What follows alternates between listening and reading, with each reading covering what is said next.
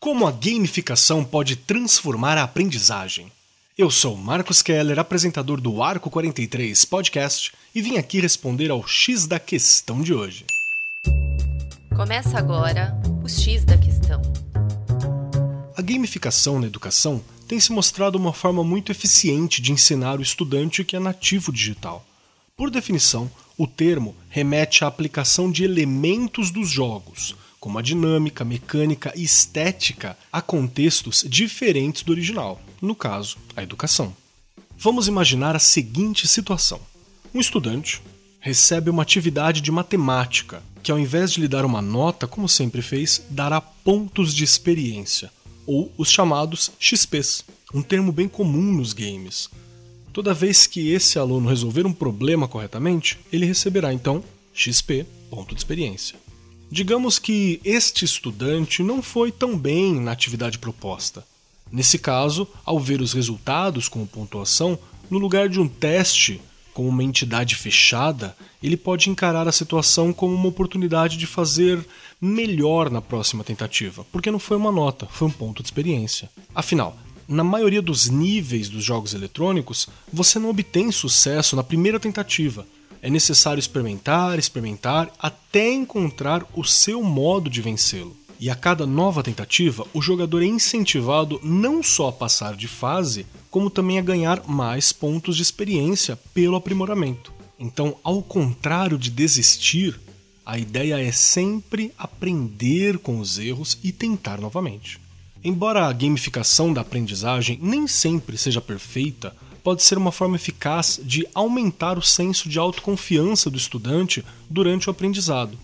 Um exemplo clássico do seu sucesso é o caso de Dmitry Mendeleev, cientista russo que no século XIX foi conhecido por ter criado a primeira versão da tabela periódica dos elementos químicos, prevendo as propriedades de elementos que ainda não tinham sido descobertos.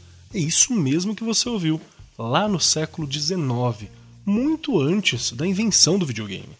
O Mendeleev era um ávido jogador de cartas, então era lógico para ele usar as cartas como uma forma de categorizar os elementos que estudava de uma maneira que pudesse entender.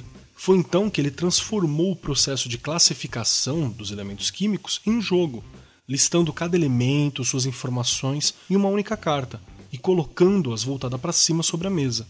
Com isso, ele conseguiu entender melhor a relação de cada elemento e avançou na sua pesquisa.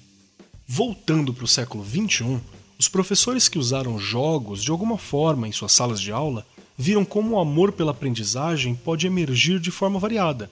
Isso cria espaços mediados pelo prazer, pelo entretenimento e pelo desafio, e que também trabalham com o desenvolvimento de habilidades como memória, atenção, comunicação, resolução de conflitos, além de habilidades motoras. As opções de trabalho são muitas, desde a substituição das notas convencionais por experiência, o XP, até o trabalho com premiações por conceitos que foram dominados. As ferramentas podem ser digitais, com o uso de inúmeros aplicativos, mas a história do cientista Mendeleev, que a gente viu anteriormente, mostra que também pode acontecer de forma analógica, com o uso de jogos de tabuleiro, cartas e quebra-cabeça. A criatividade, aliada ao senso do próprio professor sobre quem são seus estudantes e o que cada um tem como dificuldade ou facilidade, é a régua que mede as escolhas de trabalho. Ao gamificar a aula, o educador possibilita que os jovens interajam com o conteúdo de uma maneira nova e divertida, o que ajuda a reter as informações que aprendem por muito mais tempo, além de trazer um feedback instantâneo e um aprendizado dedutivo. Uma das melhores vantagens desse processo é a sua capacidade de fornecer aos estudantes a chance de aprender e pensar sozinhos, através de uma saudável dose de competição e satisfação pessoal de colher esses resultados.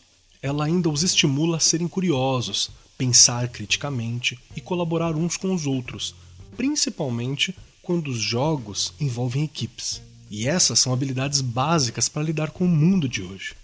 Eu sou Marcos Keller e esse foi o X da Questão, as pílulas quinzenais do Arco 43 Podcast. O X da Questão, por Arco 43, o podcast da editora do Brasil.